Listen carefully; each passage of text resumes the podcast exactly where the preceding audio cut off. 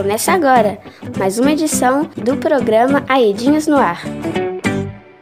O pato vinha cantando alegremente, quen, quen, quando o marreco sorridente pediu para entrar também no samba. O ganso gostou da dupla e fez também. Quen, quen, olhou pro cisne e disse assim: Vem, vem, e o quarteto ficará bem. Muito bom,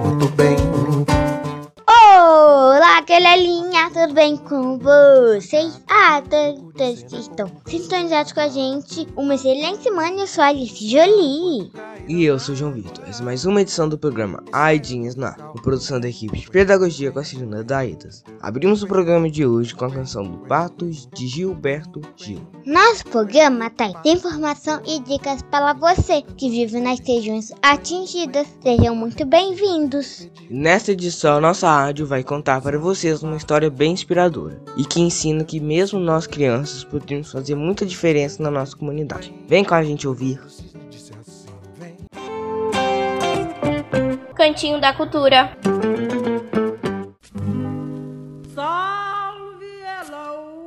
Dara e Luiz salvando o dia. Era uma vez um quilombo, e chamamos de quilombos as comunidades que hoje são formadas por descendentes de negros que no passado foram escravizados.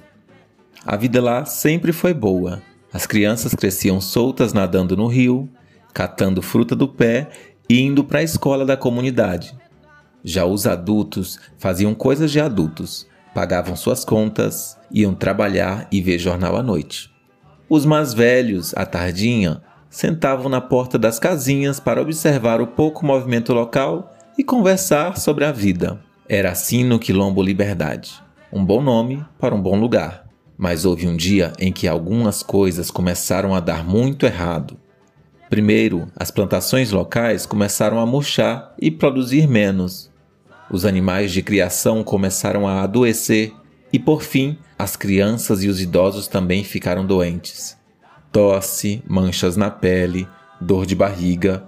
Muita gente no Quilombo Liberdade reclamava desses problemas, mas, por não saberem o que causava tudo isso, todos achavam apenas coincidência e nada faziam. Mas acontece que nessa mesma comunidade moravam a Dara, o Gil e o Luiz, colegas de classe e amigos inseparáveis de aventuras desde que ainda engatinhavam.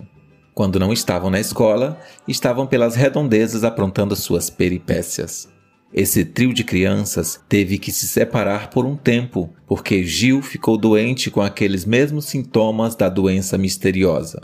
Teve até que se internar no hospital e o trio de crianças se separou. Tristes, Dara e Luiz um dia se perguntaram o porquê aquilo estava acontecendo e como fazer para ajudar o amigo a se recuperar o mais rápido possível. Inteligentes e inquietos como eram, tiveram uma ideia iam pesquisar por uma resposta. Dara foi para o laboratório de informática da escola e Luiz para a biblioteca. De um jeito ou de outro, eles queriam descobrir a causa daquela doença misteriosa que atingiu Quilombo e, assim como muitas outras crianças da comunidade, havia deixado seu amigo Gil doente. Os dois haviam combinado de se encontrar à noitinha, debaixo de uma grande mangueira na pracinha do Quilombo, lugar em que antes o trio de amigos costumava brincar de se balançar nos galhos e comer manga à vontade. Lá, cada um ia falar o que havia descoberto ao pesquisar sobre a doença misteriosa. Pois bem, assim o fizeram. Primeiramente, Luiz falou. Ele descobriu na biblioteca que aqueles sintomas podiam significar que a água que eles estavam usando no quilombo estava contaminada. Ele leu isso nos livros de biologia que encontrou e os quais gostava muito de folhear na escola durante o intervalo. Ele falou também que, dentre muitas coisas que podem contaminar a água que ingerimos, estão os metais pesados, tipo o mercúrio e o chumbo, mas isso não explicava por inteiro o porquê de aquilo estar acontecendo na comunidade. Faltava alguma coisa. Depois, foi a vez de Dara compartilhar o que descobriu xeretando na internet. Dara descobriu que a alguns quilômetros do Quilombo Liberdade existia uma grande mineradora. Viu também que no processo de mineração são usados metais pesados para separar o ferro do restante da terra. descobriu ainda várias denúncias e acusações feitas a essa empresa em outros cantos do país por praticarem o racismo ambiental. Ela explicou para Luiz que racismo ambiental é quando as grandes empresas escolhem os locais perto de comunidades de pessoas muito pobres, indígenas ou negras, para despejar seus dejetos, ou seja, o lixo tóxico, que elas produzem, causando assim muito mal a essas pessoas. Elas escolhem esses lugares por pura discriminação de cor, raça ou etnia, acreditando que, por serem mais humildes e minorias, essas pessoas não vão saber cobrar seus direitos, e aí as empresas ficam livres para poluir naqueles territórios sem nenhuma consequência para elas. Logo, a parte da explicação que faltava se completou. A doença misteriosa só podia ser fruto da contaminação da água do rio causada pela mineração. Pronto. Agora eles podiam botar a boca no mundo e dizer para os adultos do Liberdade o que possivelmente estava acontecendo com a comunidade. Mas como fazer isso? A ideia que Dara teve foi a seguinte: aproveitando que os três estudavam na mesma classe, na aula do dia seguinte pediram a palavra para a professora Carolina porque tinha um assunto muito importante para falar à turma. Contaram sobre tudo o que tinham descoberto e sobre como aquela situação não podia mais continuar, mas que eles, como crianças, não podiam fazer muita coisa a não ser cada um dos alunos do quinto ano explicar para seus pais e familiares a origem do problema. A professora, que ficou surpresa com a iniciativa, deu a ideia deles fazerem um jornalzinho para ser distribuído para as famílias e demais pessoas da comunidade. Ela mesma ia ajudar imprimindo. E como todos ali estavam também com saudade do Gil, toparam e assim o fizeram logo no dia seguinte. O cenário agora era esse. Todo o Quilombo Liberdade só falava nisso. Elogiavam a iniciativa de Dar e Luiz e até as senhoras das portas da rua cochichavam sobre como tinham sido espertas aquelas crianças. Não demorou nem uma semana. Os adultos do lugar marcaram sua primeira reunião para discutir o que fazer com aquele problema, que medidas tomar e claro que as crianças do quinto ano estavam todas ali presentes ouvindo tudo.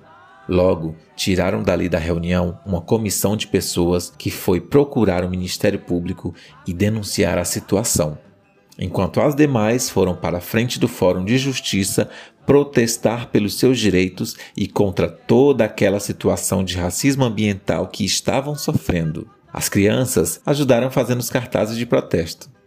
Essa manifestação se repetiu algumas vezes até que, enfim, a justiça obrigou a mineradora a parar a mineração, até que todos os problemas nas plantas, nos animais e nas pessoas fossem resolvidos. Nesse dia, houve uma grande festa de comemoração no Quilombo Liberdade, pois todos tinham a certeza de que seus problemas tinham acabado de vez e logo tudo voltaria ao normal como antes. As crianças, saudáveis, voltariam à escola e a brincar como de costume. Os adultos, saudáveis, trabalhar e assistir TV como antes e os idosos, também saudáveis, a sentar nas portas das ruas para papear como antes. Dara e Luiz até ganharam uma medalha simbólica do povo da comunidade por sua inteligência e coragem frente àquele problema. E vejam só qual não foi a surpresa e a alegria dos dois ao descobrir que quem iria entregar as medalhas era o seu amigo Gil, que estava super feliz em rever os amigos já com a saúde recuperada, tinha acabado de voltar para a comunidade. Depois de abraçarem Gil com um longo sorriso no rosto, Dara e Luiz se olharam e falaram juntos. Valeu a pena, Dara. Sim, valeu a pena, Luiz.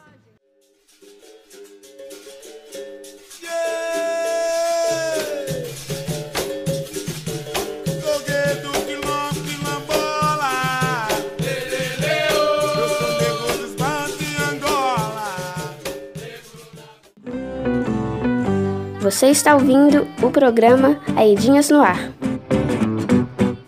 Uau, João, que história sensacional!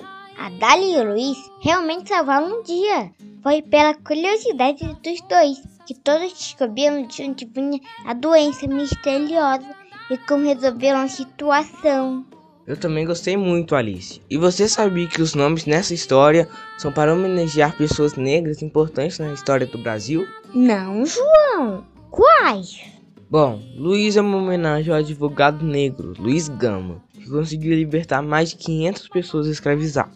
Dara vem de Dandara, a companheira de zumbi e também liderava o grande quilombo dos Palmares. E também tem o Gil, que homenageia Gilberto Gil, um grande cantor e compositor negro de música popular brasileira, que já foi até ministro da Cultura. E a professora Carolina, eu já sei, é uma homenagem à escritora Carolina Malha, de Jesus, não é? Isso mesmo, Alice.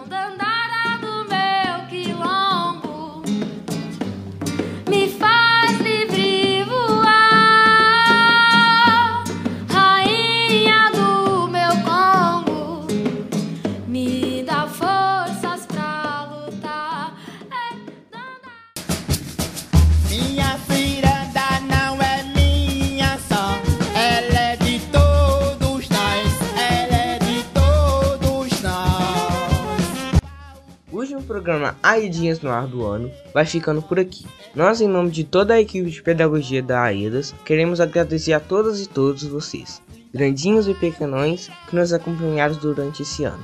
Obrigado. E desejamos a todos e todas um Feliz Natal e um lindo Ano Novo. Se cuidem, pessoal. A gente se ouve novamente no ano que vem. Até mais, galerinha! Este programa teve a apresentação de Alice Jolie e João Vitor. É uma produção da equipe de pedagogia da AEDAS, roteiro de James Moura e edição de Janaína Rocha, com a colaboração da equipe de comunicação da AEDAS.